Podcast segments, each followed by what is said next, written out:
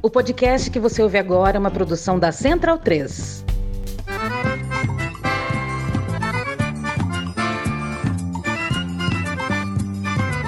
Começa agora com Gil Luiz Mendes, o seu podcast de futebol nordestino.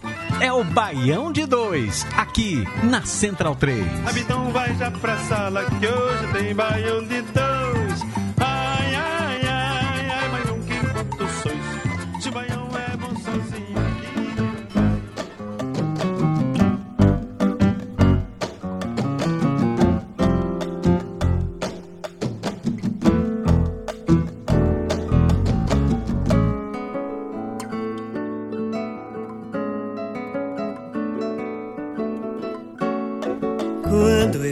Saí da Bahia, pedi a benção para Nosso Senhor do Bom Fim. Pedi para Ele me ajudar, me proteger. Baião de 2. Baião de 2, edição. Não me faço, não, não quero saber de números, eu só quero saber de letras. Principalmente se a letra 268. começar. Principalmente se a letra começar com a letra C. Ah, é que é a letra que me interessa neste exato momento. Se você está ouvindo minha voz, é exatamente porque Gil Luiz Mendes está muito atribulado e não pôde assumir os, o comando é, do, do nosso querido podcast. Mas eu estou rodeado de amigos que vão comentar bastante sobre o que aconteceu no final de semana, o que está acontecendo durante esta semana e muitas cositas mais. Primeiro, eu vou cumprimentar quem subiu comigo. Tudo bom, Bia? Olá, muito bom momento. Bom dia, boa tarde, boa noite. É, estou, como você, né? Lisonjeada pelo acesso ao ABC e de alma lavada, né? Porque sair da Série D é um alívio. Eu até tirava onda dizendo que eu não vou comemorar, não, acesso, porque ir para a Série C é uma obrigação, mas a sensação de conseguir é, se livrar do inferno que é a Série D é algo realmente inexplicável. E assim, né? Como no ano passado a gente bateu na trave logo no primeiro mata-mata, saiu contra o Globo, eu realmente não estava tão, confiante que a gente fosse é, conseguir o acesso. Mas aí a equipe conseguiu se encaixar. Algumas cornetadas deram super certo, né? Tiveram al- algumas contratações que o ABC conseguiu trazer que se encaixaram perfeitamente ali no meio-campo e no ataque. Eu acho que é, boa parte desse, desse triunfo, né, desse- dessa vitória que é subir para a terceira divisão, é, se dá a essas contratações. E também ao treinador Moacir Júnior, que me deixou super nervosa, ansiosa, mas ele mostrou que realmente eu tinha que queimar a língua. Perfeito. Quem, quem ainda tá numa briga para subir, mas aparentemente com, com menos gasolina, porque a gasolina tá cara, é meu querido Smack Neto, não é isso, Smack? Co- Como é que tem sido esses últimos essas rodadas de CRB? Irritante. Salve Pereira, Bia, Irlan, Léo. Irritante, eu acho que é a palavra, porque é mais do mesmo do CRB, né? Não, não quero nem me alongar muito, mas é mais uma vez o CRB sendo CRB. E ainda tem no meio do caminho uma preliminar de Copa do Nordeste. Muito obrigado, Santa Cruz, pela, por essa grande invenção aí de 50 fases preliminares. Mas é isso, né? Vamos lá comentar um pouquinho sobre a Série D. Parabéns, Pereira e Bia aí pelo acesso, representando o Campinense e ABC. E é isso. Muito bom estar de volta. Entre nós, rapaz, faz muito tempo que eu tô querendo fazer esse comentário, mas houve choque de agenda. Finalmente a gente tá tendo um convidado aqui, um convidado global, meu amigo Irlan Simões, principalmente porque ele ama falar sobre a Copa do Nordeste, principalmente sobre esse remendo que fizeram, essa, essa sacanagem que, que trouxeram pro calendário que não tem pé nem cabeça, mas que a gente já explicou o porquê. E felizmente, assim, tô- cara, tô doido. É só que ele, ele pegou um momento bom porque eu queria colocar o nome do título Irlan Simões, né? Como a gente faz com todo convidado, mas não vai dar por conta dos acessos. Beleza, Irlan? Primeiro, primeiro, conversa fiada porque eu participei semana passada. É verdade. Segundo, é, boa noite, né, bom momento para todo mundo que tá ouvindo aí. E falando em Série C, né? Tô quase lá também. Então pode ser que a gente se encontre ano que vem, Bia e Pereira. Parabéns pelo acesso dos dois. Comemorei muito no carro de Bia, no carro de Pereira. Eu lamentei que o encontro fosse exatamente entre Campinense e América, né? considerando as outras chaves com times que, convenhamos, não faz diferença na vida de ninguém. É, mas acontece, né? Série D assim, né? Bota para cruzar os clubes do Nordeste e alguns ainda ficam pelo caminho. Mas no fim das contas o saldo foi positivo, né? Subiu dois clubes que tem torcida, que tem que a gente valoriza muito essa ideia de compor a Série C. É, quem vai cair da Série B para C, a gente ainda vai ver daqui nos próximos tempos, e considerando isso, né? Tanta coisa para disputar, aí todo mundo parando agora para pensar em pré-Copa do Nordeste, essa coisa desnecessária. E lá na frente a gente fala de novo porque é desnecessário. E abraço para o Leandro também, que está por aí, para não ser mal educado. É, e para completar aqui o nosso elenco hoje, tá, meu queridíssimo Leandro Barros estava enfrentando problemas técnicos, mas conseguiu aí chegar a tempo de compor a mesa. Fala, Léo. Fala, velho, fala. Irlan, Bia, Pereira, Smack. E aí, inclusive, agora, enquanto vocês estavam conversando, eu tive outro problema técnico, caiu, mas consegui voltar a tempo aqui.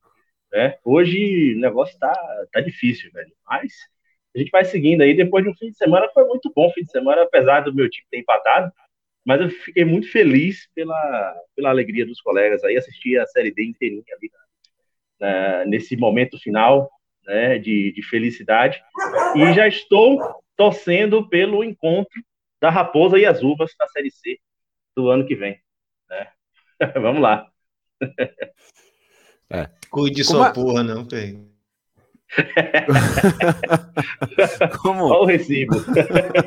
como, como a gente tá todo mundo remoto hoje e Gil tá atolado de coisas, não vamos, vamos direto para os assuntos sem, sem colocar nos destaques mesmo. E como a gente combinou, vamos tratar primeiro né, a série D. A série D que começou na, na quarta, na, no sábado, o primeiro jogo foi o único duelo que não envolvia nordestinos, que foi entre Aparecidense e Uberlândia. Deu um a um no estado de Goiás. O Aparecidense, a Aparecidense acabou subindo, que foi um, mais um daqueles times que ano passado brigaram pelo acesso e ficaram na última vaga. E aí depois é, teve um teve um confronto no Amigão entre Campinense e América do Natal. Cara, assim, eu acho que foi a primeira vez assim que eu passei pano total para questões pandêmicas, porque, tipo, a torcida do Campinense também fez corredor na hora da saída da, da concentração, fez corredor na chegada do amigão, fez, tipo, pressão. Rapaz, tinha uma escolta protegendo o, o, o ônibus do América do Natal, que eu não sabia se eram jogadores ou se era o carro forte que estava que tava sendo trazido pro, pro amigão. Até começar o jogo. E quando começou o jogo, também houve muito apoio, mas é bom deixar claro, foi a pior apresentação do Campinense na, no mata-mata da, da Série D, principalmente no segundo tempo, em que sofreu uma pressão gigantesca. Mas acabou que é, foi para os pênaltis, a quarta decisão dos pênaltis que a Raposa passou por esse ano, e em todas o Campinense levou a melhor, em todas, Mauro Iguatu fechou a série e converteu.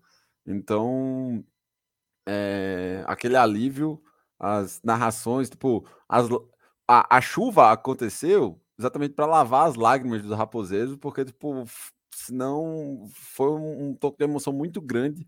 Depois de 10 anos, o Campinense finalmente conseguiu acender. Eu sei que Irlan viu o jogo, eu sei que Léo viu o jogo. Quiser come começar aí os comentários, fiquem à vontade.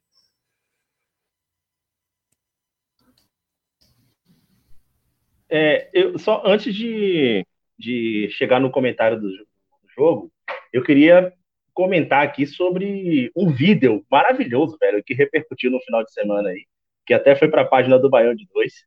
Nesse mesmo ângulo que a gente está vendo aqui, nosso José Pereira comemorando, velho, é, tirando o demônio do corpo depois de 10 anos na Série D.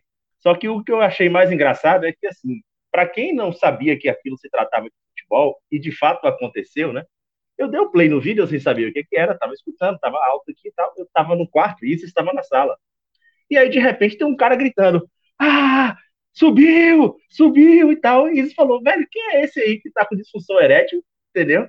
Eu falei, rapaz, é, não é essa pessoa, é uma pessoa jurídica, tá? Então, aí eu fui explicar a situação para ela. Ela falou, é, é bom explicar, porque quem passar de longe não vai entender. Tá lá o cara, acabou esse inferno, subiu, subiu.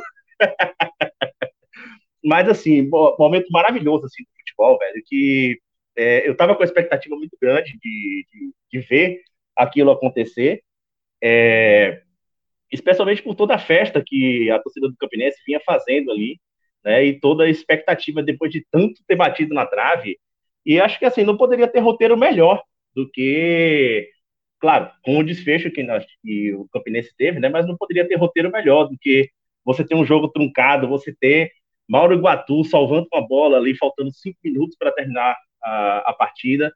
Em vários momentos do jogo, o América de Natal, ele, ele foi, o América de Natal ele foi para jogar por uma bola.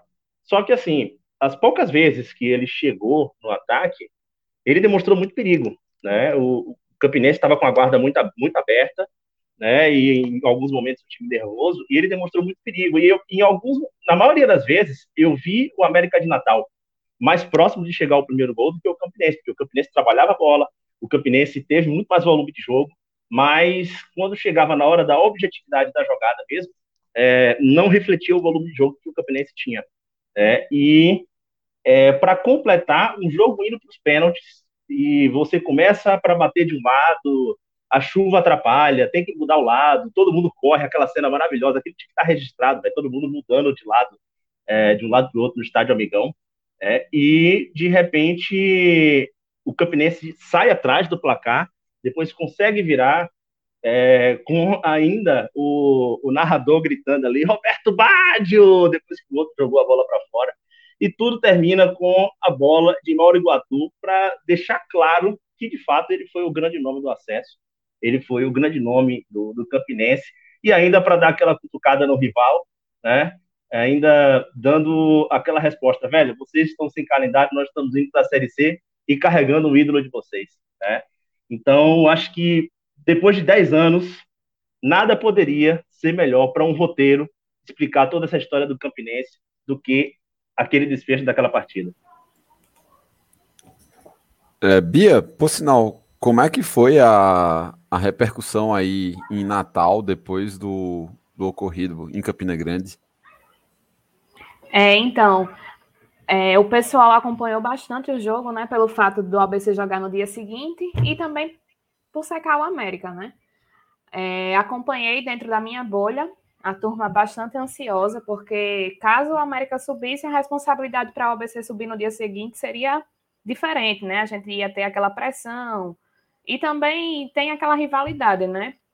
É, o América dependia do ABC para ter calendário no ano que vem caso não subisse o ABC é, se classificasse, né? O ABC permanecendo, é, o América ficaria sem a vaga da Série D. E o ABC subindo, o América é, herdaria essa vaga.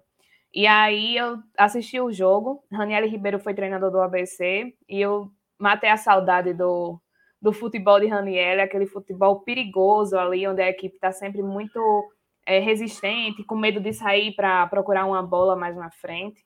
É, mas é aquela coisa, né? Eu acho que o América também foi bastante confiante para o jogo, estava procurando apenas uma oportunidade para abrir, abrir, o placar e se é, e colocar a bunda na parede, porque acho que o jogo estava muito tenso para os dois lados, as equipes estavam bem equilibradas, mas estavam com medo, né, de partir para o ataque e de repente, numa bola, numa decisão, o jogo terminar com aquele golzinho feioso. Mas eu, eu confesso que a equipe do, Camp, do Campinense foi muito aguerrida na cobrança dos pênaltis ali, o pessoal bem unido no, no banco de reservas. Eu achei muito legal aquela cena onde, na hora que o, o esquerdinha do América isola a bola, ali foi o marco do acesso. Eu acho que o Campinense merecia muito esse acesso. É, fiquei com pena do América também, porque já, já vai para o sexto ano na Série D, mas eu acho que o América está é, repercutindo é, os feitos que não conseguiu administrar desde que foi rebaixado, e aí vem acumulando todas as questões administrativas, quem é gestor de futebol, quem é a pessoa que está à frente, quem, quem foi que trouxe quem, e aí quando o menino nasce, né, ninguém quer assumir. E foi o que aconteceu, né? Essa semana, nos últimos dias, é, eu tenho acompanhado que está o pessoal bem desesperado, principalmente porque o América ficou 24 horas sem série que dependeu do ABC no dia seguinte para conseguir se firmar na Série D. E aí teve aquela zoeira, né? Como o América foi eliminado das, como a América foi eliminada da Série D esse ano, né, devido à pandemia, que o, o jogo aconteceu no mês de janeiro, aí eu fiquei tirando onda. A América conseguiu sair da, ser eliminada da Série D 2020, 2021 e 2022 no mesmo ano. E aí foi aquela zoação. Eu acho que isso é a parte mais saudável do futebol, a parte que eu mais gosto, essa parte de rivalidade, de tirar onda, é a parte que eu mais me encanto. E aí no dia seguinte eu fiquei sabe? Eu fiquei na, naquela expectativa de conseguir sentir o que o torcedor do Campinense estava sentindo. Até o pai de Ana Flávia, que é a menina do jornalismo, ela colocou a foto do pai dela, né? E aí ela reviveu a questão de que o pai estava na UTI com Covid e ele se sentiu aguerrido de estar naquele, no estádio, participando de tudo, acompanhando, e aí começou a chover e ela preocupada com o pai. Teve toda aquela aquele storytelling, né? Aquela situação que eu fiquei me colocando no lugar dela e o quanto ela ficou feliz e quanto o pai dela saiu realizado do jogo eu acho que isso foi massa, né? Eu, assim como o Pereira comemorou muito esse acesso, eu comemorei mais ainda porque eu vi meu, meu rival se lascando. É, eu fiz uns levantamentos, eu fiz um levantamento assim rápido de cabeça ontem, quando eu estava conversando com, com o pessoal tabelando, Pedro Alves e Iaco Lopes. É, a última temporada em que o Campinense passou o ano todo sem ter uma disputa de pênaltis foi em 2014 em todos os outros anos, em algum momento, teve um, uma disputa. E muitas delas ocorreram eliminações na Série D. Contra o Operário foi nos pênaltis, contra o Itabaiana foi nos pênaltis, contra o próprio Ferroviário em 2018 foi nos pênaltis. Então, ter essa situação hoje é completamente o inverso do que é que a gente passou anteriormente. E falando na marca do Cal, antes do jogo do, do ABC, teve um, um outro nordestino que conseguiu acesso, que foi o Atlético Cearense, que pegou a toda poderosa Ferroviária, o time que os Klein derramam dinheiro num, num, e, tipo, não é eufemismo, não. O orçamento deles, em comparação com os outros times da Série D, é muito maior, muito maior. Porém, é aquela situação de um. O que sistema... torna mais gostoso ainda, né? Exato. O que, mas é um cenário que se repete em todas as divisões, né? A falta de criatividade para conseguir quebrar defesas é um negócio assim impressionante. E o, o Atlético fez um ferrolho, em nenhum momento foi ameaçado. Foi para os pênaltis. Agora, essa disputa sim foi emocionante, porque chegou aí para as alternadas. O goleiro do, do Atlético Cearense teve a chance de terminar na quinta penalidade, perdeu foi uma reviravolta da gota, assim. O time cearense conseguiu é, o acesso e é bom a gente ter isso em mente. É o terceiro time cearense que vai disputar a Série C em 2022. E isso é, contribui consideravelmente para o ranking da CBF. Então, é, a distância do Ceará em relação à Bahia, que é o segundo colocado, vai aumentar para o ano que vem porque quanto mais times nas divisões superiores, maior é a tua pontuação. Então fica esse detalhe, esse recado mais uma vez, assim, com a Federação Cearense conseguindo ter é, mais um acesso nesses últimos cinco anos, já são três, né? Ferroviário, Floresta e agora a, é, o Atlético sem ter tido nenhum dos rebaixamentos. Você falou alguma coisa? É, eu, eu, eu, eu sou um pouco da linha de Irlanda também, quando, quando se fala de clube-empresa, né? E não à toa tem um livro dele aqui que eu tô lendo, tô lendo o livro, maravilhoso o livro, né?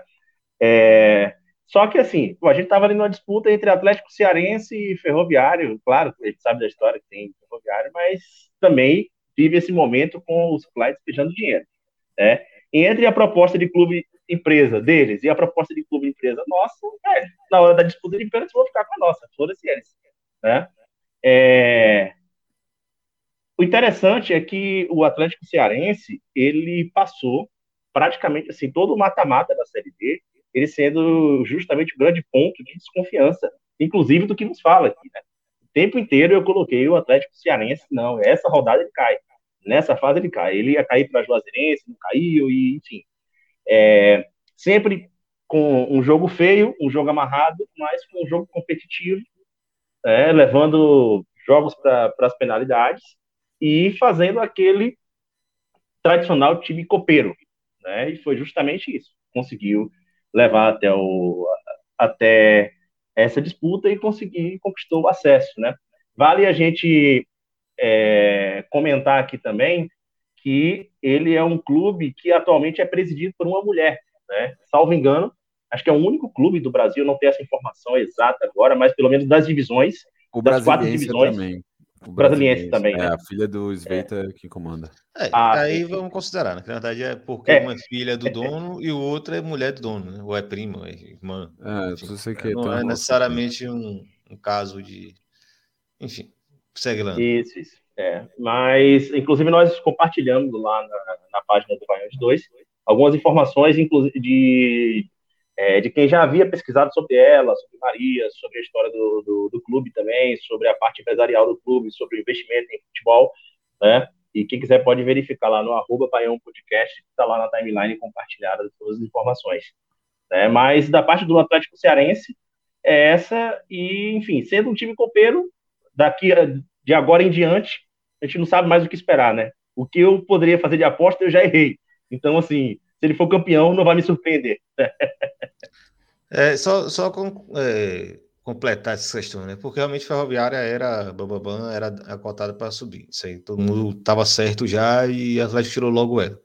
É, aí é, é o caso de avaliar mesmo, né? O que está acontecendo no futebol cearense, né? Porque cada clube tem sua história, não, não, não é um momento mágico da história do Ceará. O Ceará se tornou uma potência global, não, mas assim, é uma convergência de acontecimentos fantástica, né? Porque os dois grandes, né, principalmente Ceará e Fortaleza, se organizaram muito nos últimos anos, conseguiram chegar à Série A e não cai. Né? Estão se mantendo muito bem. Fortaleza está fazendo. Tá, vai, provavelmente vai fazer a melhor campanha da história de um nordestino na Série A. Uh, o Ceará continua né, batendo de frente, ainda está, enfim, não está cotado por rebaixamento, está segurando as pontas. Eu creio que não vai cair, pelo que eu estou vendo da tabela. Aí a gente tem o, o Ferroviário, Floresta. Quem mais pareceu esses tempos aí, que fez uma gracinha também? Alguém lembra? Do... Além do Atlético Ceará, do, lá do, do estado do Ceará, os clubes cearenses. Era a eu, Ferroviária já foi Algum, citada. algum né? tempo É, atrás tinha o Icasa, né? Algum tempo atrás, mas já tem bastante tempo. É, mas o aí é outra, outra É, fase. Outra Mas fase. eu acho que esse, esse é uma das grandes, digamos assim, coisas para a gente comemorar em relação ao acesso do Atlético, porque deu a vaga para o Icasa. Então o Icasa vai ter calendário ano que vem. É, é. O Icasa vai ter calendário ano que vem. É, e com toda a reforma lá do, do Romeirão, e inclusive teve o anúncio de Flávio Araújo, né? Flávio Araújo já foi anunciado como treinador do, do Icasa para 2022. Uhum. É, Mas e Ele ia mais pro Bahia de Feira, né? E tudo- acabou. O Pode mais incrível disso tudo é que vão ter três times do Ceará na Série C e nenhum deles é o Fortaleza, né? É, essa é a parte irônica, exato. Coincidentemente, né? Inclusive. Um abraço aí É, pra Facó, pra Bruno, né? Depois dessa. É, saudações. Mas, enfim, é, a gente já estava falando sobre essa, essa mudança da configuração do futebol do Nordeste por causa do ranking, né? Como o ranking, inclusive, impactava na Copa do Nordeste. Perfeito. E, e foi por isso, inclusive, que mudou o regulamento esse ano, né, do tema que ele vai puxar mais para frente. né, e os clubes cearenses continuam subindo. Claro, Floresta a gente pode até né, avaliar também, porque é um clube que chega uma galera que bota uma grana, sobe e não caiu. Mas entra também um pouco o que a galera fala, né? A diferença de nível técnico entre a série D e C, ela é bem pequena, né? E eu tenho até a teoria, já falei aqui várias vezes no Bairro de Dois, que a diferença entre a, a C e a B, é, fora alguns medalhões, ela tende a ser pequena, porque tem clubes que tem jogadores que têm currículo, mas não tem futebol, né? E a série D, pelo menos a série D, não vou falar nem a C, que também tem alguns jogadores mais antigos rodados, mas por, pela falta de material humano, acaba tendo jogadores que são lançados na série D, são descobertos na série D. Então não é, não é raro você encontrar jogadores de melhor qualidade numa série D de dado do que numa série B de bola. Porque é a própria lógica, né? De formação, de espaço de, de lançar jogador, etc. A série B é muito fraca, pô. Muito fraca. Muito fraca. Então é, não, não surpreende também, assim, alguma gracinha ter sendo feita. É, hoje, só duas coisas sobre o que você falou aí. Primeiro, essa questão do, do, da junção de acontecimentos, que não é muito bem assim a ideia do para as pessoas não confundirem, né? É o futebol do Estado cearense está se desenvolvendo numa proposta de Estado, né? Porque a proposta de Estado, de estado envolve federação. E federação a gente sabe que é muito pelo contrário, ela agora ela vai se beneficiar sempre desse movimento, mas na hora de dar o retorno para os clubes, isso basicamente não, não acontece, né? É, e sobre a, a Série B, é, A Série B, ela todo ano, ela tem pelo menos ali, acho que uns seis ou sete times, no máximo, no máximo oito mesmo, mas eu diria uns seis ou sete, que eles, de fato, eles se planejam para alguma coisa ali, para brigar pelo acesso. Né? Algum vai conseguir brigar pelo menos até metade do campeonato, outros vão chegar um pouquinho mais à frente. O resto, cara, é o Deus dará. O resto da, da Série B é o Deus dará. São elencos que vão ser montados ao longo da Série B. É, chega na metade da Série B, um time ainda não sabe o que quer. Tanto é que é muito comum, às vezes, um time terminar na primeira metade da tabela e é, chegar na, na reta final disputando rebaixamento e às vezes até ser rebaixado, porque não tem nenhum tipo de planejamento, é despejo de jogadores ali, na maioria das vezes. Então, assim, nível técnico é muito baixo, esse modelo de Série B é chatíssimo, né? E com certeza, cara, não tem quase diferença alguma para a Série C. E a gente que, só, acompanha a Série C vê isso. Só dar um exemplo para não ficar assim, só falando por cima. Pegar o caso do Vitória, né? Que é um time muito fraco, tá lutando para não cair. É, claro, o Vitória é cheio de crise, começou o ano com a molecada da base, né? Tanto o time sub-23 de Vitória era o mesmo do profissional, né? Que a ideia era o estadual ser sub-23 e o Nordestão ser o, o, profissional. Era a mesma Sim. coisa.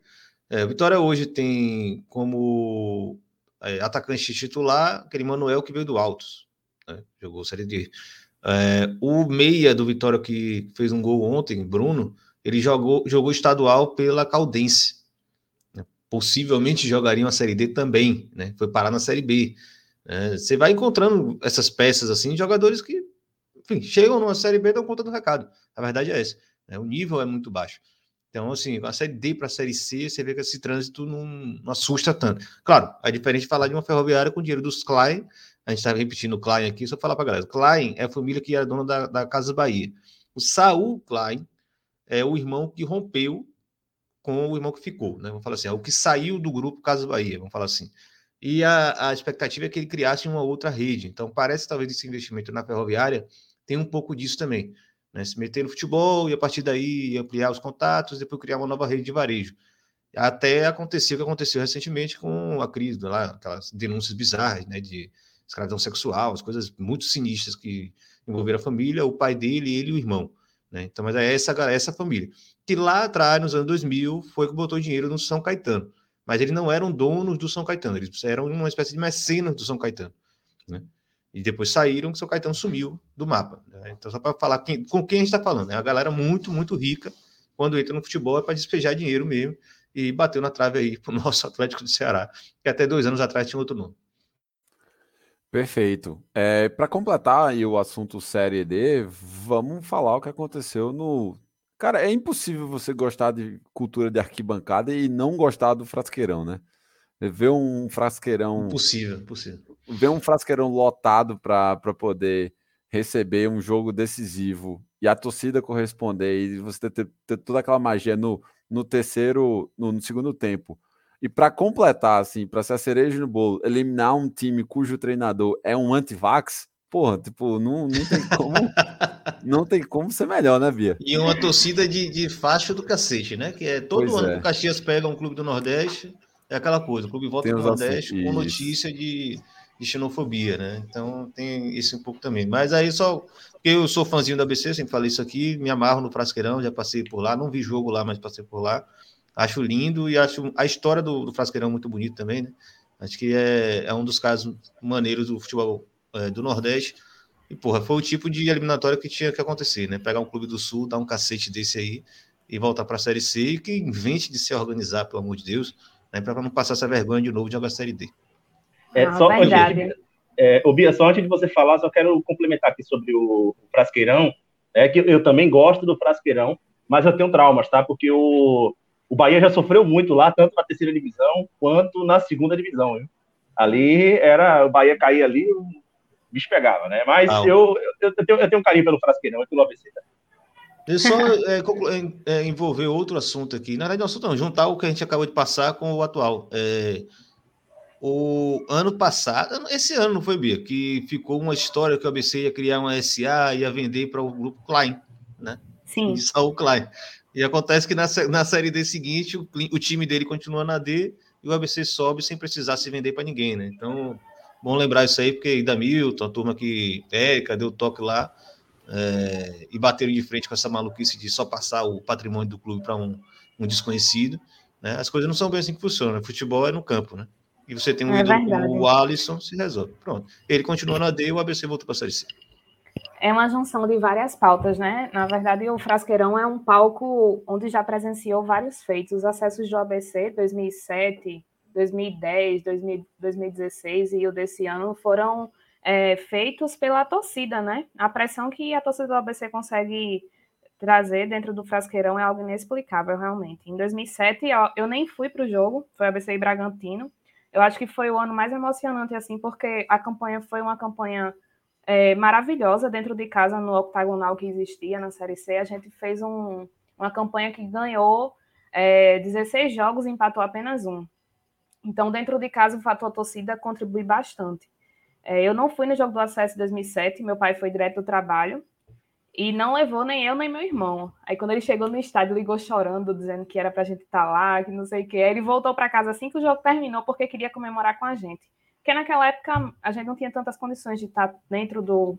ir para todos os jogos, mas na, durante o octagonal e durante é, as fases anteriores ao acesso a gente conseguiu ir direitinho, né? Meu pai tinha um Fusca na época, o Fusca quebrava às vezes depois do jogo, mas a gente tava nem aí, empurrava e dava tudo certo. E aí no ano de 2010 eu fui, o jogo foi às 9 horas da manhã, é, foi, acho que foi o melhor jogo da minha vida, foi um jogo é, emocionante também. A gente... Levou cadeira de praia, solteiro. né? Eu fiquei bronzeado uns três meses ainda, peguei insolação, mas foi bom demais. Para vocês terem ideia, o frasqueirão lotado, e aí não tinha mais bebida nenhuma para vender, né? Aí eu, consegui, eu não bebia, né? Eu consegui comprar uma cerveja para poder é, molhar as mãos, assim, porque estava muito quente, e eu tentando, pelo menos, colocar a mão dentro do gelo da caixa de isopor do, do é, ambul é, ambulante, e aí eu não conseguia, né? Tinha muita gente, era um imprensado, uma agonia, mas era aquela agonia maravilhosa, né? Aquela aglomeração que a gente sente falta. E aí eu lembro que na hora que eu comprei a cerveja, acho que era um refrigerante, eu não lembro bem, mas na hora que eu comprei, o ABC fez um gol e bateram na minha mão, jogaram para cima. Eu tomei um banho e foi bom do mesmo jeito. E no ano de 2016, eu acho que foi fácil para a gente, porque o ABC tinha um treinador geninho como referência, a gente tinha um, um, um, elenco realmente, a gente tinha banco de reserva, tinha um time bem encaixado, e a gente empatou lá fora com o Botafogo de São Paulo, dentro, lá em Ribeirão Preto. E no jogo de volta, o jogo foi tenso, mas a gente conseguiu é, fazer um gol com o Erivelton, né? O menino criado das bases, que até depois foi para o Botafogo da Paraíba, depois foi para um time de São Paulo. Eu não, não sei mais onde ele está, mas era aquele jogador que se identificava com o clube. No ano de 2007, a referência do acesso foi o Alisson, né? E aí, no, nesse ano, agora 2021, infelizmente eu não pude ir para o jogo. A carga de ingresso foi bem limitada. O ABC fez, deu prioridade aos sócios torcedores, é, onde cada sócio poderia comprar um ingresso extra a 10 reais. E aí a atmosfera criada foi bem bacana, porque teve aquela questão comercial, e apesar de eu ser da área de marketing, eu discordo totalmente do ABC querer elitizar essa questão de só o sócio poder ir para o estádio, porque acaba que é, elitiza e eu, eu quero distância dessa, desse tema, né? Eu quero que o ABC se distancie disso.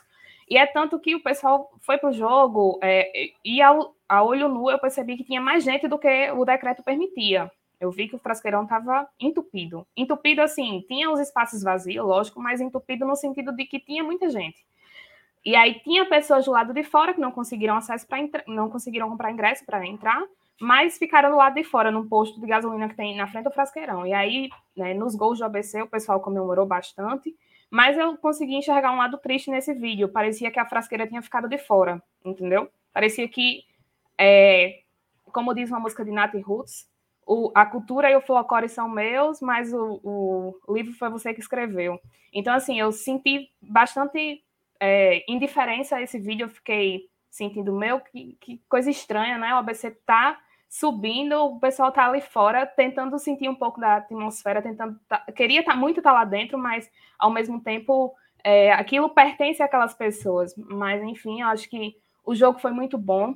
O fator da torcida estar tá dentro do estádio também é, foi é, positivo para o ABC, né? A volta do, do público foi bem positivo para o ABC, porque em, nos momentos onde o ABC estava já cansado tecnicamente, no primeiro tempo eu percebi que, ai meu Deus, e agora? Se isso for para os pênaltis, eu não vou aguentar, não, porque o do América, contra o Campinense, eu já estava nervosa e nem era meu time, eu estava aperreada. E é tanto que eu desliguei. Não, a gente estava é, assistindo, desligou a TV, foi resolver umas coisas durante a cobrança dos pênaltis, justamente para eu, meu Deus, será que eu sou a zica? E eu acho que realmente era, porque a gente desligou a TV e deu tudo certo para o Campinense. Mas assim, eu fiquei com medo do jogo do ABC ir para os pênaltis, porque é muito bom acompanhar pênalti alheio, né? Mas quando é da gente, a gente morre, a gente sofre. Mas deu tudo certo. É, o Alisson novamente fez a diferença. Ele, o gol que ele marcou foi igual ao gol de 2007, né? A, a, jogada que ele gosta de puxar pela esquerda e chutar, e, e foi algo lindo. Ele subiu na, no alambrado, comemorou junto da torcida, e aquilo realmente é, fica marcado na nossa memória, né? E até é, começaram outras pautas esses dias. É, aproveitando o gancho, hoje, nosso horário de gravação, a ABC está em campo, e o, a diretoria da ABC fez a não aproveitou o clima de, do acesso, a galera empolgada, não sei o quê, fez sócio, isso e aquilo. E eu percebi, eu tive a percepção que o ABC está vendendo ingresso, está vendendo sócio torcedor como ingresso. Porque não, não teve carga novamente para o público externo, o público comum, torcedor comum, que não tem carteirinha e que não, não precisa se justificar porque torce pelo ABC.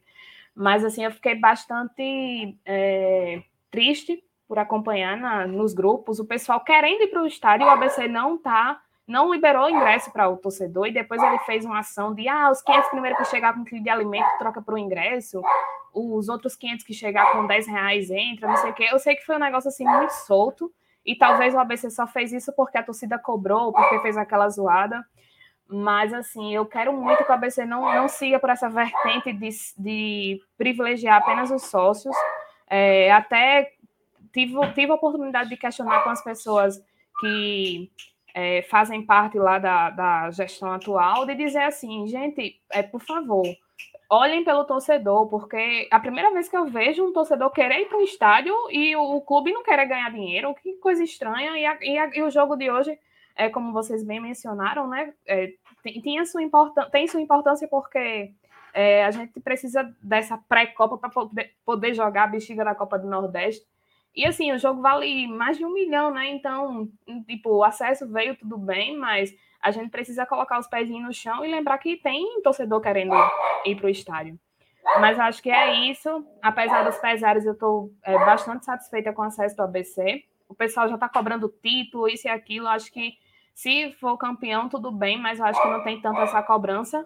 Pelo fato de 2016 a gente ter, ter conseguido subir no jogo da semifinal ganhou em casa de 4 a 0 depois levou 6 do Guarani lá fora e esculhambou tudo. A gente começou 2017 sem autoestima, todo mundo lascado, era panelinha, era tramontina, era não sei o quê. E, e, eu sei que em 2017 a gente é, foi rebaixado e começou o carnaval de Série C, Série C, aí é, quis conhecer a Série D, né? Quis fazer uma visita rápida, mas foi só um bate e volta.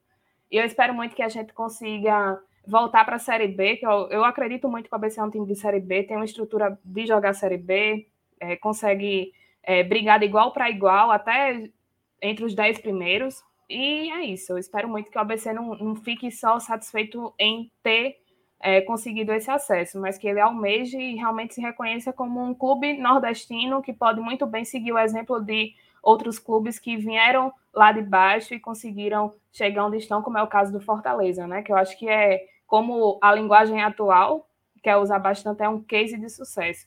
Mas acho que não é só isso, acho que é uma construção. É, o, o, o Pereira, só para registrar também que tal qual o acesso do, do Campinense, né? O, o acesso do, do ABC, ele também vai render aquela pauta eterna para cima do rival, né? Ter que carregar o rival nas costas para o rival não ficar sem calendário. Realmente é algo que eu não gostaria de estar na pele do torcedor do América, né? de jeito nenhum. Mas vamos lá. É, então, depois que eu recebi alguns áudios de tipo, com uma, vou abrir aspas aqui. No dia em que o, o América foi eliminado por um time do interior, eu deixo de torcer. Então, queria saber quem foi o indivíduo, porque como é que vai ser a vida dele sem futebol agora, né? Já que acabou se concretizando. Mas, assim, É, Acompanhar campeonato de Chimbra agora. Eu exato. recebi esse áudio também, Pereira, e até fiquei tirando onda. Eu fiz, rapaz, a pessoa tem que ter uma autoestima muito boa para tirar onda com o futebol paraibano. E o ABC e o América, os principais clubes do, do RN, estão na Série D, e lá na Paraíba, na Paraíba tem time na Série C. E agora? O povo não se enxerga, né? E aí o América, além do coisa, ainda teve a humilhação de de depender do rival, que eu acho que o pior é isso. Não, e, e assim, ao menos dois garantidos ano que vem. Pode ser que um até consiga subir para B, né? Apesar de ter começado mal essa fase aí. É, só que você pegar o retrospecto dos últimos anos, né? 13 também esteve na Série C, né? Então são Sim. o trio, de, o trio dos grandes da Paraíba, todos jogaram Série C. O América está seis anos, vai para o sexto ano de Série D, pô. Né? E a mal a galera pior. não sabe onde tá mais, não. É, a galera tá viajando, não sabe onde tá pisando mais, não. É tipo só a galera do de pra- Pernambuco achar que o futebol de Pernambuco é maior do que o do Ceará. Não, Hoje não cabe no Nordeste. É, não cabe no Nordeste. Vamos. Mas eu, eu É. diria, inclusive, que tá menor do que o de Alagoas. Mas É, é, deixa, deixa acabar esse ano. Deixa acabar esse ano que a gente conclui isso. Só para encerrar um pouco essa pauta também, falando ainda do América, né, do rival, eu tava, tava acompanhando nos grupos e vi que o, o time do América tá bem endividado, assim, tá respondendo algumas coisas judicialmente. Teve a questão do, do, é, ah, com- do time feminino, né, que recebeu o auxílio da CBF e o América não repassou para a equipe feminina, ficou com dinheiro. E teve também a questão de um acidente de trabalho. Não entendi bem se a, a pessoa não era funcionário do América, mas ele caiu de um coqueiro e a, a polícia, a, a- desculpa, a família está cobrando judicialmente uma indenização. E aí o valor é bem alto. E fora isso, ainda tem as questões trabalhistas, né? Da, da carrada de jogador que chegou, do pessoal que saiu ainda no estadual, o pessoal ainda da Série D passada. Então é um acúmulo de dívidas. Confesso que eu estava com mais medo do ABC ficar na Série D por causa disso, porque é uma bola de neve, realmente. É muita dívida, os clubes não têm receita, e aí o fato de não ter tido torcida durante eh, esse período mais crítico da pandemia pode influenciar diretamente nos cofres do, do clube, né? E esse é um dos motivos pelo qual eu não consigo entender porque o ABC quer escantear o torcedor comum, né? O torcedor que não se identifica. Perfeito. É, Smack, tu quer falar alguma coisa ou a gente podemos passar? Não, é, é só ressaltar um detalhe do seu vídeo que me pegou muito sobre a Série D, que é acabou esse inferno. É, E as pessoas não têm ideia do inferno que é jogar uma Série D e a dificuldade que é para sair. E nisso eu me lembrei, eu estava assistindo os pênaltis com a minha namorada e ela ela gosta de futebol, mas ela não acompanha a fundo assim. E ela meio que sem entender, "Pô, mas por que você está vendo isso? Aí eu falei, meu amor, você não tem a noção da bizarrice que é sair desse campeonato aqui. Então isso aqui é final de Copa do Mundo para essa galera. é, na E aí trivela. o pênalti, aquele ambiente show foi, foi muito legal, assim. Mas é um inferno. Quem, quem nunca foi pra Série D, reze pro seu time nunca ir pra lá. Porque é, de- é de duro demais. É uma na- caverna do dragão. É uma caverna do dragão, só pra explicar. Combina com a América. Combina com a América. O meme já vem pronto. Nino Pereira tá solto hoje, tá solto, tá leve. A América. É, só, é, eu fiz analogia na, na Trivela que a série D não- você não respira, né? Você agoniza, você fica procurando ali os, os suspiros para você conseguir sobreviver. E é basicamente isso. Mas falando, te- passando de um campeonato de, em que um mata-mata é, chamou toda a atenção, a gente vai partir para um outro que criaram um mata-mata completamente sem pé nem cabeça, que é a Copa do Nordeste e toda essa fase, esse, esse puxadinho, esse sobradinho que fizeram, com o propósito que a gente chegou a discutir eh, sobre o principal beneficiado, que era o Santa Cruz, e por ironia do destino, a gente está procurando, assim, eu acho que Tininho está até agora ali olhando nos, no- nos regulamentos, principalmente da, da Federação de Judô, né, que é onde tem repescagem ali, para ver onde é que ele faz, um, onde é que ele se encaixa e, e vê uma nova rodada. Irlan, tu que és um estudioso que fala sobre o tema e tal, é, e comentaste já várias vezes sobre uma possível Série B, como tu enxergas essa situação? Bom, você falou, né? Os caras criaram por causa do Santa Cruz. Santa Cruz foi eliminado no primeiro jogo, ainda teria né, dois jogos, porque seria a fase dos grupos que estavam mais adiante. Enfim. E teve uma fase anterior, né? Então são três fases para determinados clubes duas para os, os, privilegiados, e aí você vai lá e mata quem são os quatro que passam para a Copa do Nordeste de fato. 24 times, né? Alguns só jogam um jogo, um jogo, outros jogam dois e outros jogam quatro. Totalmente fora de. de... Tem menor propósito, né? Foi, uma, um arrumadinho para a situação específica do, do Santa Cruz e para lascar de vez quem estava com essa ideia, o Santa Cruz vai lá e cai na primeira, né, na primeira eliminatória nos pênaltis, tomando gol no último minuto, assim, para enfim, coisas do futebol e quem já não gosta do Santa Cruz ontem deve ter se regozijado, como diz Gil do Vigor. Né? E, e, eu lamento muito que o Santa Cruz esteja nessa situação, mas assim, esse tipo de, de situação a gente tem que, tem que falar, né? Essa, essa, esse arrumadinho que fizeram. Aí só para falar para a galera assim, por que a gente acha um despropósito esse, essas eliminatórias anteriores, né? Ah, dá a chance de alguns clubes participarem da Copa do Nordeste. Não, a chance dos clubes participarem da Copa do Nordeste é o estadual. E a gente acha que talvez não tivesse nem que ser o estadual. Porque a Copa Nordeste ela precisa ter uma estrutura mais bem definida, porque ela precisa garantir que os clubes se beneficiem da Copa Nordeste. É, ah, mas a Champions League os clubes se classificam pelo Nacional, né? não tem cadeira cativa, nem rebaixamento. Ah, porque a Libertadores os clubes classificam ano a ano, não tem. É, mas a Copa Nordeste não é nem Libertadores nem Champions League. Fim de papo. Né? A Copa Nordeste é uma solução que os clubes do Nordeste acharam, é, achou, é, e não tem como é, desconsiderar que ela nem deveria existir. Né? Assim, só os clubes do Nordeste conseguiram, conseguiram ter um, um torneio para si, e se fosse para ir na lógica do futebol brasileiro, ele não deveria nem existir. Então você tem que usar essa oportunidade e, né, e aproveitar ela ao máximo. Por que é aproveitar ela ao máximo? É fazer com que ela tenha funcionalidade para os clubes que disputam campeonatos nacionais extremamente disputados, contra clube do Sul, que tem mais dinheiro, contra clube do Sudeste, tem mais dinheiro, e que isso possa fazer diferença. Uma Copa do Nordeste só pela Copa do Nordeste não tem, não tem por que ter. Né? Ela tem que dar dinheiro para os clubes serem competitivos, seja na Série A, seja na Série B, seja na Série C, seja na Série D.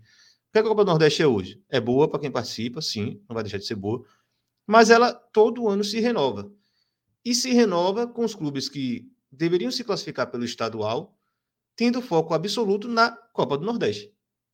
Um exemplo, vamos lá. É, até até abrir aqui as tabelas dos anos anteriores. É, o Belo, o 13. Porque o 13 classificou esse ano, né? Para 2022. O 13 foi campeão estadual. Foi campeão estadual. É, então vou mudar o exemplo aqui. O Belo, pronto. Sabia que o Belo fez uma campanha ruim, mas vamos, digamos que o Belo tivesse ido para a semifinal faz que o Belo fosse para a final de 2021, 2021. Ele fosse o vice-campeão de 2021.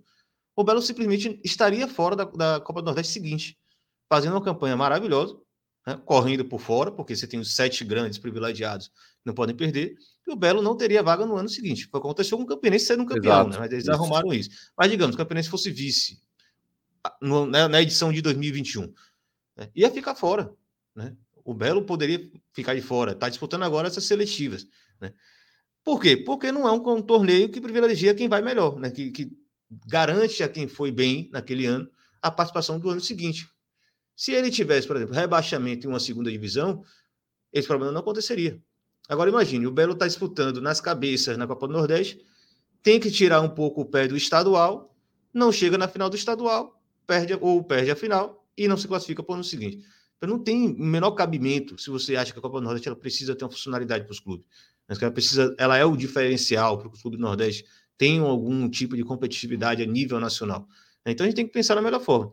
E aí não é assim, é, garantir cadeira cativa para os clubes do, do, do, G7, não, porque o, fosse por isso o Santa Cruz e o Esporte seriam rebaixados esse ano, pela minha lógica. Né? Eles foram os últimos de seus respectivos grupos. Caiu, caiu, amigo. Ano que vem você disputa a Série B. Depois você tenta voltar. Agora, isso. Essa lógica, evidentemente, é por conta dos estaduais. E ele acontece em paralelo e ele atrapalha quem está jogando. E o porquê essa eliminatória é um, é um despropósito para mim? Primeiro, que ela só foi criada por Santa Cruz, isso já é uma questão, mesmo que não fosse criado só por Santa Cruz. Qual seria o problema? Você coloca para jogar clubes que jogaram Série D e C e já estão eliminados, ou seja, já mandou um monte de gente embora. São os clubes que estão eliminados para jogar um mata-mata. Aí, ou você segura os jogadores por mais um mês, dois meses, para jogar esses mata-mata, pode ser um jogo ou dois jogos, ou você dispensa esses caras e vai com um catadão jogar esses jogos bem complicados. E aí, esses jogos bem complicados geralmente são contra clubes de B e A. São clubes que têm calendário o ano inteiro e conseguem manter seus. Né, e tem motivo para manter seus, seus elencos. Né? O Vitória não vai dispensar jogador em outubro ou em setembro. Dispensa talvez seja ruim, mas tem calendário até dezembro. Né? O CRB não vai dispensar jogador à toa, porque ele tem calendário até dezembro. O Itabaiana não. O Itabaiana pegou Vitória ontem com um catadão. Porque ninguém é maluco de segurar jogador para jogar um jogo ou dois jogos em dois meses. Né? Não faz o menor sentido, um despropósito completo. E para piorar, o Santa Cruz caiu no primeiro jogo. Né? Então, cria logo uma segunda divisão, resolve esse problema. Quem foi mal na edição desse ano? Quem foi mal em 2022? Em 2023, joga a Série B. Tenta subir de volta para a Série A. Né? Tem 16 clubes, cai em dois, é equilibrado, perfeito. Certo? Agora, não dá é para ter essa funcionalidade de fazer os clubes mais competitivos e você ter que se preocupar com o estadual enquanto joga a Copa do Nordeste, porque ano seguinte você vai poder ficar de fora, mesmo fazendo uma campanha impecável e sendo vice-campeão. Só na, na sequência aí do que Irlanda estava falando, é, para mim, dois exemplos claros, assim, que eu acompanhei um pouco mais próximo. Um é o Asa, estava disputando Série D, fez a campanha ridícula na Série D. É, no final da Série D já estava dispensando jogadores mais caros tal. E aí, do nada, não, vai ter a seletiva aqui da Copa do Nordeste e tal. Aí o que é que o clube, que já está ferrado financeiramente, pegou, dispensou o técnico, botou um técnico lá, tampão, é, colocou um monte de moleque da base que joga sub-20 aqui, do, do Alagoano sub-20, deixou um outro cara e foi jogar. Perdeu para o Souza, que estava em. Também estava numa situação parecida, né? E o outro exemplo que, que Irlan citou, dos clubes que estão correndo atrás, estão seguindo o calendário, é o Confiança para mim. Que é o clube que está na Série B, está numa luta desgraçada para tentar sair da zona de rebaixamento. Aí você pega em um jogo em que o Confiança não, até por questão de calendário, não tem um elenco grande. Ele não vai poder usar todos os jogadores ali que, que ele tem à disposição. Poupou, arriscou e agora, é, em um jogo, ele perdeu a chance de ir para a Copa do Nordeste. Talvez, para o planejamento do próprio Confiança, não seria melhor ter uma Série B da Copa do Nordeste? Para ele sim, poder sim. disputar. E... Sim, então, assim, e focar totalmente na Série B do que ter esse baque até anímico, porque o, o Confiança vinha de uma vitória contra o Havaí ele gigante. Tá e aí vai e perde a vaga na Copa do Nordeste. Isso aí para a torcida é é um peso, e é um peso no elenco que está tentando escapar. Então, assim, atrapalha. Eu, eu confesso, eu tô com medo do jogo do CRB amanhã, eu tô com medo. Uhum. Porque é um jogo contra o River. É, o River, pelo que disseram até lá no grupo, vai jogar com um sub-20 recheado, digamos assim. O River estava é sem coisa... calendário. O River estava é, sem calendário. Né? E assim, ou vai ser um passeio, ou é aquele jogo enroscado que de repente, num pênalti, acabou. O crime vem. Então, assim. Não, mas aí o problema de ser crime não é, não é problema. A gente está aqui para isso também, né? Mas, porra, não Mas, assim, é um negócio que foi feito no meio do caminho, porque o, o, come, o começo do ano foi. Vamos jogar a seletiva e de volta e beleza. Que eu ainda acho que é errado. Eu prefiro a segunda divisão também, do, da Copa do Nordeste. Movimentaria, abriria mais espaço para os times, criaria uma cultura do, do próprio torcedor entender que pô, estamos aqui lutando para disputar na elite da, do, da região, é, valorizaria ainda mais a competição, entre aspas, principal. Eu acho que poderia ser, ser pensado melhor isso aí, porque essas seletivas, no final das contas, só quebram os times que estão sem elenco e os times que estão disputando o calendário não tem como interromper ali o meio da competição, um negócio, um arrumadinho, e, e jogar com o seu time completo, o seu time titular. Você tem que fazer, mesclar, arriscar, e aí você pode arriscar uma vaga na Copa do Nordeste é, por esse detalhe. Só, só é, completar uma coisinha que eu esqueci, né? Acabei passando. É, nessa, nessa questão de valorizar a Copa do Nordeste da forma que ela tem a funcionalidade que a gente acha que ela tem que ter, né? fortalecer os clubes do Nordeste para serem competitivos a nível, competitivos a nível nacional, é, hoje está complicado, estou travando a língua aqui o tempo todo, mas é, você ter uma garantia de quem são os clubes que vão jogar no ano seguinte de uma competição é assim, comercialmente é fantástico, é perfeito. Sim. Você planeja a competição de forma perfeita. Então, acabou agora em maio a Copa do Nordeste um, do ano 2022, vamos falar assim. Acabou de 2022, em maio de 2022. Em 2023, você sabe quem subiu e quem caiu. E você vai planejar isso. Né? Quem compra uma competição dessa vai pagar mais sabendo dessa organização. Aí, isso afeta. Aí, aqueles arrumadinhos, né? Que a gente tem, tem vindo de arrumadinho em arrumadinho na Copa do Nordeste, sequentemente. Ah, vamos garantir as vagas dos clubes pelo ranking. É a pior solução possível, porque, tudo bem, você vai garantir os grandes clubes para comercialmente manter a valorização, mas é um desastre do ponto de vista da própria competição. É ridículo você garantir é, cadeira cativa para alguns clubes. Aí vai arruma de novo, desarruma de novo, né? Agora são os campeões do estadual. Pô, mas o mesmo estadual que os clubes não conseguem jogar 100%, porque estão focados na Copa do Nordeste. Olha que, que loucura, né? Você manda todo mundo jogar a Copa do Nordeste porque dá mais dinheiro, mas você garante a vaga a partir do estadual. E aí você pega um time que está muito bem na Copa do Nordeste e não vai para o ano seguinte porque estava focando na diabo da Copa do Nordeste. Não tem o menor sentido isso, gente. Não tem o menor sentido. Garante a Série B. Vai ter muito time disputando com muita vontade, né? com muito afinco, porque quer jogar elite. E quem caiu, caiu. Acabou-se. Não tem essa privilegiar Santa, Náutico, Vitória, vender vaga. Acabou. Acaba essa merda toda e a parada tem mais valor. Né? É, é, é uma questão básica comercial, né? Trocando miúdos. Assim. Se você já tem, para quem detém o produto, né? No caso, a Liga do Nordeste, se ela já tem a previsão do que é que vai acontecer no ano seguinte, fica muito mais fácil dela ter poder de barganha, dela negociar melhores valores, dela chegar no mercado e falar assim: olha, eu tenho isso para o ano que vem. Agora imagina, você chega na mesa de um patrocinador, de quem vai comprar os direitos de transmissão, o que quer que seja, ó, eu tenho aqui um campeonato que eu já tenho 10 classificados, mas ainda faltam mais 10 que a gente ainda vai definir. Quem são esses 10? Entendeu? É, então, assim, comercialmente falando, isso é um desastre. Um desastre mesmo. É Perfeito. melhor acabar com isso e fingir que foi um surto, né? Para vergonha ser menor. É, o pior, Bia, é que, como olha, tem a questão da licença e etc., não duvidemos nada de um novo regulamento pra, de 2023 para frente, né? Porque, da mesma forma como a gente teve essa alteração de sopetão, não tem como ter ideia do que é que vai acontecer. E o pessoal parece não estar tá muito é, interessado em ter. Tipo assim, tem-se um interesse comercial muito grande do torneio ter esses sete times do Cepeba, que são os, os, mais populares por uma questão comercial, tipo, é Nito, é, é sabido disso. Mas assim, o, o para frente, como é que eles vão fazer com, com as estratégias para valorizar o produto, tirando essa, parece um tanto lúgubre, assim, tipo, a gente não tem ideia. Não, e, e assim, fora o outro quesito, né? Para garantir, por exemplo, que a dupla Bavi não ficasse de fora, falaram que a terceira vaga era do, da Bahia. Né? A Bahia teria a terceira vaga. Para garantir os três grandes do, de Pernambuco, Pernambuco é o segundo estado que tem três vagas. É, me diga se o terceiro da Bahia é mais importante que o terceiro da Paraíba. Comercialmente falando. Estou falando comercialmente, não estou falando só esportivamente, porque a Jacuipense subiu um sim. ano, Juazeirense subiu. Comercialmente falando, porra.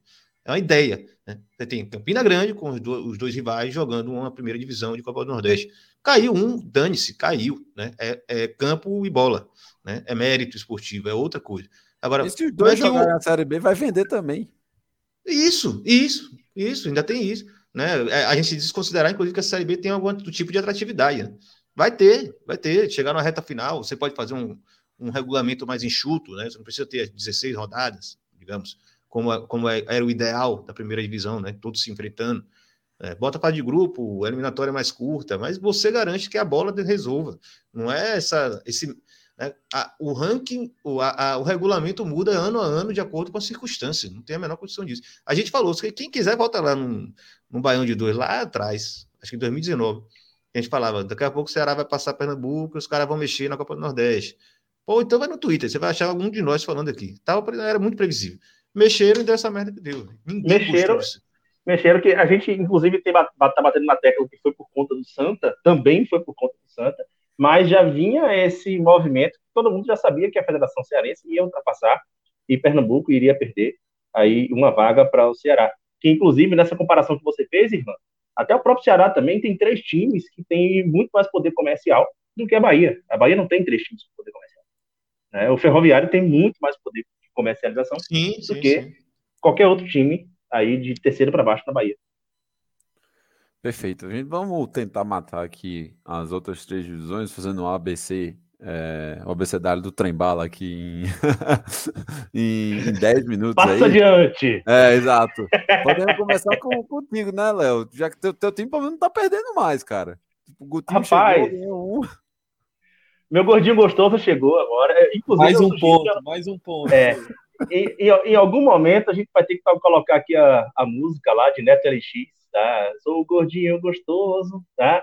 É, em homenagem a Guto Ferreira, né? Claro que, enfim, a empolgação de momento, Bahia vem, vem três partidas sem perder aí com o Guto Ferreira, fora o desastre que é, mais uma vez, a gente ter três técnicos em um ano. Isso aí, assim, é, esquece qualquer ideia de planejamento de departamento de futebol, de nossa, foi um acerto contratar Guto, porque não foi. Guto pode fazer, inclusive, uma boa campanha, pode tirar o time, como vem demonstrando aí, que ah, o futebol do time vem evoluindo, apesar de ainda é, mostrar falhas no sistema defensivo, porque nós estamos a três partidas sem, sem levar gol, mas a última partida, meu amigo, só não levou gol na misericórdia, porque Danilo Fernandes salvou, cara, porque o que a defesa deu de brecha né, para o time do América não, não foi brincadeira. Tá? Então, é, ainda tem muita coisa a ser corrigida. A questão é que Guto, ele é um cara que, por conhecer melhor o futebol brasileiro, e aí não é aquele clichê de que, nossa, o Bahia trouxe um técnico de fora que não conhece o futebol brasileiro e tal, mas o Guto, ele sabe que é, o Bahia está no momento que ele precisa de respostas imediatas, tá? E talvez esse senso de urgência não tenha sido passado para Dabove. Dabove ainda estava vendo o time se afundar, né? Ele estava ainda tentando fazer experimentos, o que é normal, o que ele tem direito, tá? É, e assim, ele não fez absolutamente nada de errado. Dabove não fez nada para ser demitido pelo Bahia. Foi um erro de estratégia do próprio Bahia, trazer um treinador no meio de uma temporada que vai preparar o elenco e o time se afundar, né? Não tem condição. Guto, ele é o cara que ele já tem essa malícia do futebol brasileiro, né?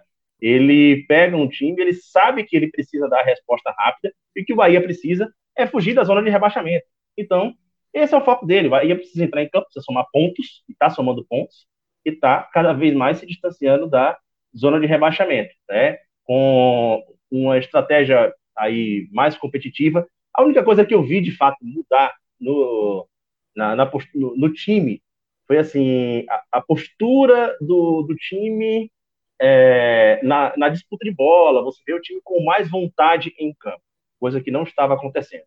Mas assim, em termos de mudanças profundas táticas, tiveram algumas, mas nada que seja tão absurdo. O Guto ele está comprando mesmo negócio pelo é, trazendo o elenco para perto dele. Vamos fechar aqui, vamos junto fugir dessa zona de rebaixamento. Onde o Bahia pode chegar, a gente não sabe. Sabe aquela situação que você tá tem alguém tá tentando te alcançar, né? Sei lá, tá tentando te dar uma facada ali atrás, você tá correndo, correndo. Você não tá olhando para frente, velho. Você não sabe onde você vai chegar. De repente você cruzou a linha de chegada, você sabe Deus onde. Você só queria correr da pessoa que tá ali atrás. É o Bahia. Ele só quer correr da zona de rebaixamento. Onde ele vai chegar, a gente não sabe. Mas que bom que pelo menos agora a gente já tem o foco que é o time não ser rebaixado. Com 12 empates, escapa, não? 12 empates? Rapaz, eu não fiz essa conta, não, viu? Mas na, na, Tá conta de pontos, Guto. tá, não. Na, 40 na, pontos. na 40 pontos, né?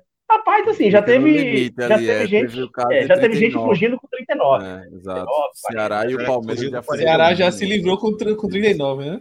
Caralho. Exatamente, né? Então, assim, Então dá. é, se livrou, fez de tudo para cair com 39, mas aí no Cruzeiro se esforçou mais e foi mais competente, né? Não, se bem Então- que com 12 empates, o Bahia vai, vai acabar sendo um dos menos venceu, né? Então aí corre risco. É. é É, tem, tem- tem esse pro- tem esse problema, né? Porque a- o campeonato de pontos corridos, como a gente sempre fala aqui, ele nunca é interessante você empatar muito, né? Ou você perde ou você ganha. Você empata três partidas, né? É, você, assim, poderia ter vencido uma, né? Que você teria somado três pontos. Então, É, melhor, melhor o cálculo com 5, né? Se você empatar 5, é pior Uhum. do que ganhar, perder três, né? Nesse caso, ganhar duas. né? Você vai, faz mais pontos e você ainda vai ter duas vitórias, e não cinco empates. É, é Sim, ou sim, sim. isso. É o que Não, acontece na Série B, né? O bendito Esporte Clube Vitória tem 14 empates. O Cruzeiro tem 15 empates. Na Série A, É, o o- São o- Paulo tem 14. É, o, o bom, o bom de uma pessoa de humanas corrigindo outro de humanas na matemática é que ninguém fica constrangido, né? A gente fala à vontade assim, porque é, é, um Ninguém ou outro passa- sempre vai errar em qualquer momento. Né? Então, assim, eu fico super tranquilo de falar aqui na frente de quase todo mundo aqui que é de humanas. Não, mas você falou certo também, é porque o 5 fica mais evidente, né? A questão do empate. O Uhum. empate Sim, engana sim, muito, sim. né? Sim. Vai empata, empata, não, não perdeu. O clube está. O tal time está cinco jogos sem perder. Mas é uma desgraça, pô. Você perdeu ponto É. pra cacete nessa história, né? Tem o Mas é- detalhe que tem o detalhe que nós empatamos com o Palmeiras, sendo que não merecia. O Bahia amassou o Palmeiras ali, foi merecia sair com três pontos daquela partida, não saiu. Beleza, somou um ponto contra um time que está disputando. É um caso à parte, né? Então tem que avaliar também o peso desses dois empates. O empate foi contra o Palmeiras, o time que está na final da Libertadores, o time que está nas cabeças, é um dos times mais ricos do país hoje em dia, né? E é, com o América Mineiro fora de casa, enfim, tiveram as questões, mas é um ponto fora de casa que você conquista. E, enfim, vamos para a partida seguinte pensando no próximo. É, vou aproveitar essa discussão sobre empate exatamente porque o Ceará também é outro time que na Série A empata pra caramba. Eu sei que Smack ele conseguiu acompanhar o jogo na, no domingo e também a gente tava comentando aqui agora. E aí, o que é que tu tá achando do Vozão? Tiraram o Guto, trouxeram o Thiago Nunes. Eu, particularmente, tô sendo bem, bem crítico, apesar de ter falado em off que eu achei que no domingo foi muito mais azado do que realmente é um- uma má exibição. Mas qual é a perspectiva que tu acha que tu tá vendo aí pro futuro do Vozão, Smack, nessas últimas rodadas? Eu acho que o, o time do Ceará ele sofreu de uma coisa que é a, a expectativa, né? A expectativa para o Ceará era muito alta para a competição. Era um time que eu, particularmente, colocava como o melhor elenco, e ainda acho que é o melhor elenco do Nordeste, por mais que tivessem acontecido perdas, como aconteceram no, no meio do caminho. Mas eh, não deu liga o time, né? Simplesmente. Guto saiu, chegou o Thiago Nunes, que eu não gostei tanto dessa contratação. Acho, achei que é um técnico que fez um bom trabalho no Atlético Paranaense, mas os outros trabalhos não deram continuidade, digamos assim. E chega para o Ceará para tentar se provar, mas até agora mais do mesmo assim. É, dificilmente com o Guto, eu acho que o Ceará não estava pior que o que está hoje. Tá jogando agora contra o Palmeiras enquanto a gente está gravando, né? Jogo que o Ceará jogou bem, uh, jogou melhor até que o Palmeiras, mas tá perdendo. 2 a 1 um, tá acabando o jogo. E é mais um jogo em que o time vai bem, cria, tem chances, vai melhor contra o Red Bull, como o Pereira falou. Mesma coisa, mas não, não bota a bola na casinha, né? Não, não vem ponto. E aí isso vai adiando, a reta final do campeonato vai chegando. E se você não pontua, você fica naquela, naquele desespero. Acho que o, CS, o CSA, o rival na cabeça, acho que o Ceará tem potencial para melhorar, mas precisa começar a pontuar logo, né? Precisa começar a pontuar, porque é, quanto mais tempo vai passando, mais jogos vão passando, mais difícil fica para recuperar. Perfeito. É, o Fortaleza ganhou da Chapecoense em Chapecó num jogo muito doido, uma arbitragem completamente maluca, é, principalmente no fim da partida. Fortaleza foi bem prejudicado durante o, os 90 minutos. Isso também deve ser dito. Assim, eu sei que o, o, lance lá que chamou mais atenção, que foi o decisivo por conta do, do pênalti, né, do gol lá da Chapecoense, mas que teve origem num lance que já acabou gerando pênalti para o Fortaleza. Mas o Fortaleza foi muito prejudicado durante todo o jogo e dominou o primeiro tempo. Hoje é, eles vão enfrentar o, América, o, Atlético Mineiro, né? Pela primeira, pela primeira perna da, da Copa do Brasil. E eu já adianto aqui, a minha torcida é para que o, ambos marquem. É, e para falar do esporte, o esporte tá. Cara, o esporte deu aquele suspiro, mas parece que já, já voltou ao, ao estado normal, assim. E vamos ver no que vai dar. O que é engraçado, né? É muito irônico, porque tipo, a CBF se pronunciou em relação ao caso dos pontos e disse não vai perder ponto nenhum. Aí parece que a galera fez, ah, é? Ah, então vamos voltar pro normal. tipo, Acabou Cara, a graça. aqui. Acabou a graça mesmo. tipo, Tava jogando a vida final É. de Copa do Mundo, todo jogo, né? Com 15 pontos a menos. Aí depois não vai perder ponto, não. Ah, Ah, é, tá de boa. Cara, mas tem algo que seja mais a cara do esporte, da torcida do esporte, ser do contra. Ele quer ser do contra, ele quer ser contra tudo, velho. Então, assim, é, tava ali, não, beleza, vocês vão perder ponto. Não, agora a gente vai provar que a gente é foda e tal, não sei o que, a porra toda. De repente, não, ó, não vai perder. Aí, deu no que deu. Era pra CBF ter se pronunciado só no final. né? Agora, não, não conhece o esporte, não. Pois é. E falando de tantos leões, eu queria puxar a Irlã para falar desse último assunto aqui, que é da Série B. Vou O irmão gêmeo? É, vou terminar o assunto só falando como é que tá o Belo na Série C, vou terminar o Baião, mas vamos tratar dos dois dos clubes dos, dos representantes aqui na, na segunda divisão. Ah, o Vitória, a expectativa segue a mesma, velho. Muito mal. é, ontem a, a leitura de que um, um adversário destroçado, né? Itabaiana, a gente sabe que era um time catado ali, isso era muito, muito previsível que Vitória venceria aquele jogo, né? Apesar de ser muito difícil ver o Vitória ganhando o jogo nos últimos tempos. né, nem lembrava quanto é que tinha, quando tinha vencido o jogo até ganhar esse, esse último. É, a questão é a seguinte: é, é, por mais que a gente ache que foi um jogo previsível, né, a classificação ontem para a fase seguinte da Copa do Nordeste, e pensar que ainda vai ter mais dois jogos, é, uma coisa que esse time tem como um grande problema é falta de confiança. né? Então, é um time muito medroso de atacar, não arrisca chute, não busca uma jogada mais arriscada, mais trabalhada.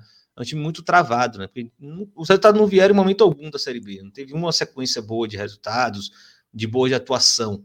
Primeiro, o elenco é muito frágil, né? A preparação física do Vitória é um problema seríssimo há muitos anos.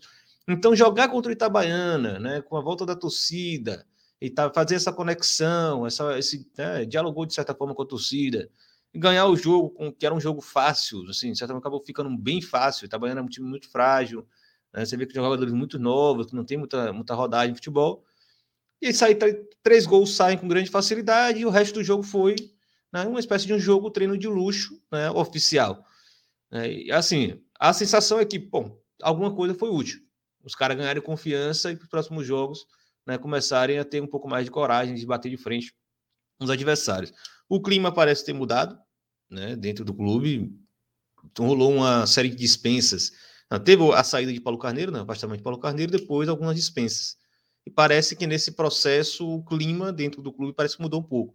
né? O Wagner parece que deu uma arrumada, ainda tem as preferências dele meio inexplicáveis, mas, enfim, parece que se alguma um restinho de esperança ainda tem, mas a previsão ainda é de rebaixamento, se sincero.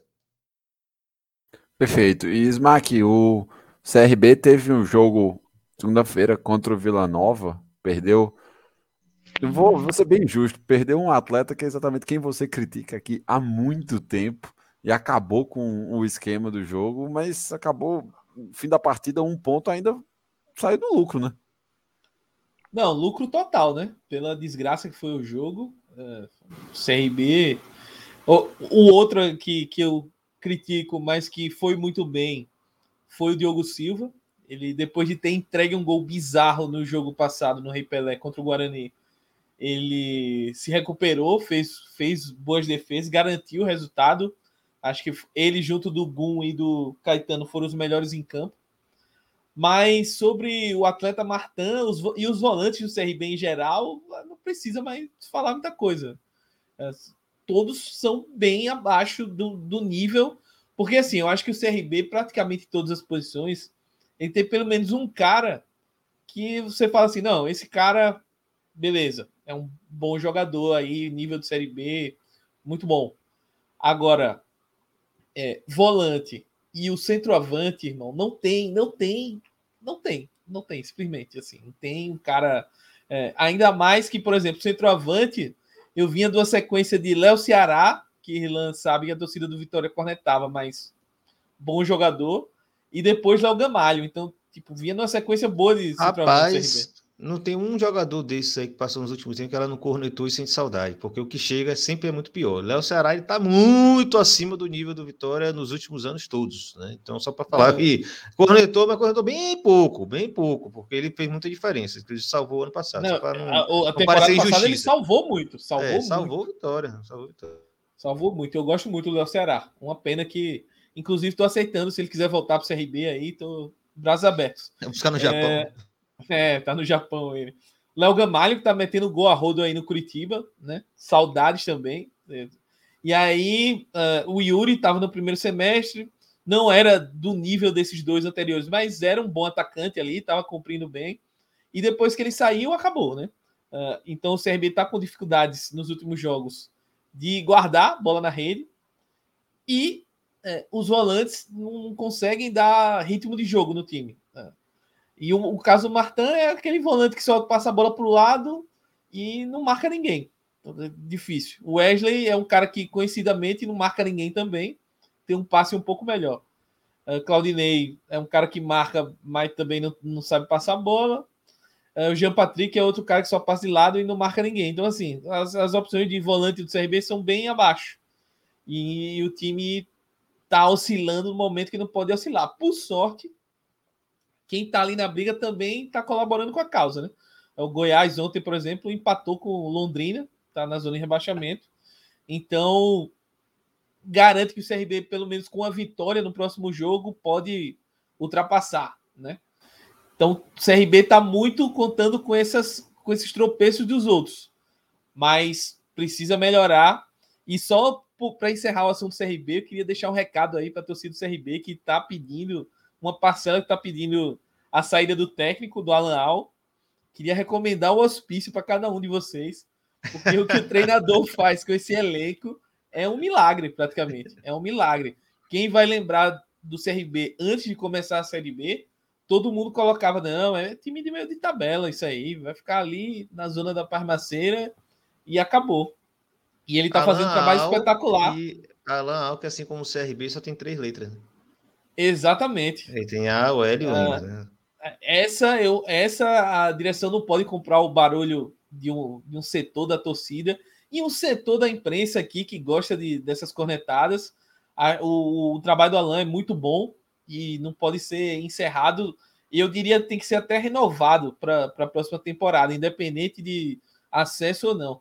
Acho que é um técnico que o CRB acertou na escolha e é um cara que parece que está satisfeito com o clube. Então tem que aproveitar isso, renova o contrato do cara, dá uma estabilidade, deixa ele trabalhar, porque a tendência é o time melhorar. Agora, não dá para fazer muito mais do que ele está fazendo. Ele faz o máximo com o time que tem na mão dele. Só, Perfeito. só dar uma informação aqui, hoje é, Tite, Kleber Xavier e César Sampaio, né, é, o pessoal da, da seleção da CBF, estarão na- no Mineirão para acompanhar Atlético e Fortaleza. Em breve, Pikachu na seleção, viu? fiquei sabendo. Aí sim, é, é o que todo mundo espera, dar aquele, aquela choque de alegria aí no, no É o que o Trembala espera, inclusive. Eu tô imaginando o Trembala. velho. Imagina, imagina. O, o, o, é gol do Pikachu. O, o, o, é gol do Pikachu! Caralho, velho. É, é- é o melhor programa esportivo da TV aberta brasileira. Não tem, não tem competição, velho. Não tem. Você viu hoje? Ainda não, ainda não. Hoje ele meteu um ô, ô, ô, vamos pelar o porco. O Neymar. É, acabou não acontecendo. Vamos partir aqui para os destaques finais é, da, do, do- programa de hoje. A gente já bateu aqui um- uma hora, um pouco mais de uma hora e quinze do programa.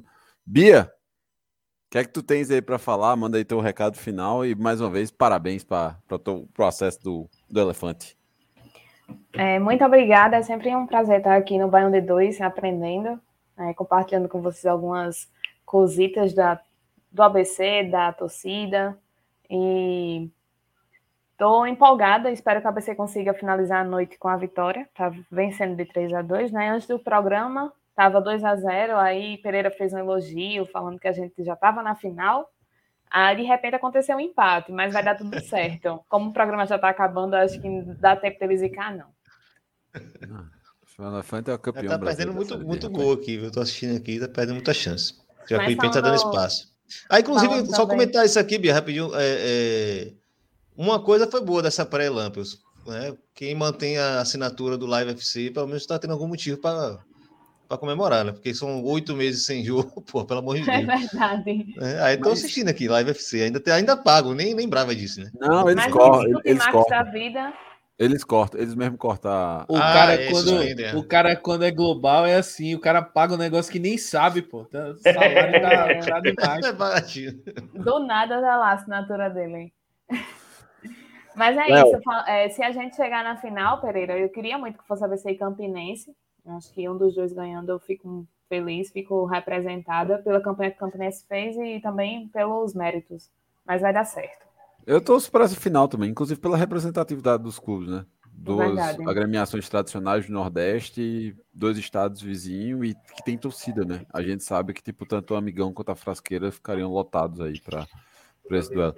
Léo, meu amigo, diga aí suas, suas palavras derradeiras.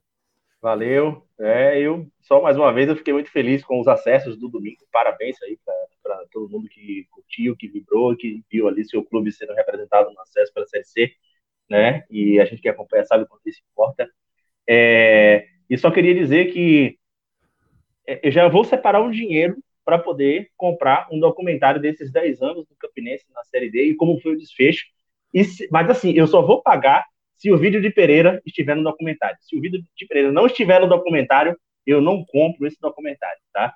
É, no mais, muito feliz também uma notícia que eu vi ontem circulando aí nas redes sociais, através do site Metrópolis, que é, Salvador vai ter ali na Praça Castro Alves, ao lado da estátua de, de Castro Alves, uma estátua de Moraes Moreira, o homem que eternizou a Praça Castro Alves nos carnavais. Assim, eu como fã de Moraes Moreira, para mim, foi uma das notícias que me fez ganhar o dia, né? Inclusive a semana e o que mais quer que seja. É, enfim, até mais e vamos aí torcer para os nossos times. Daqui a pouco já vou assistir aqui o jogo do Fortaleza. Abraço, até a semana que vem.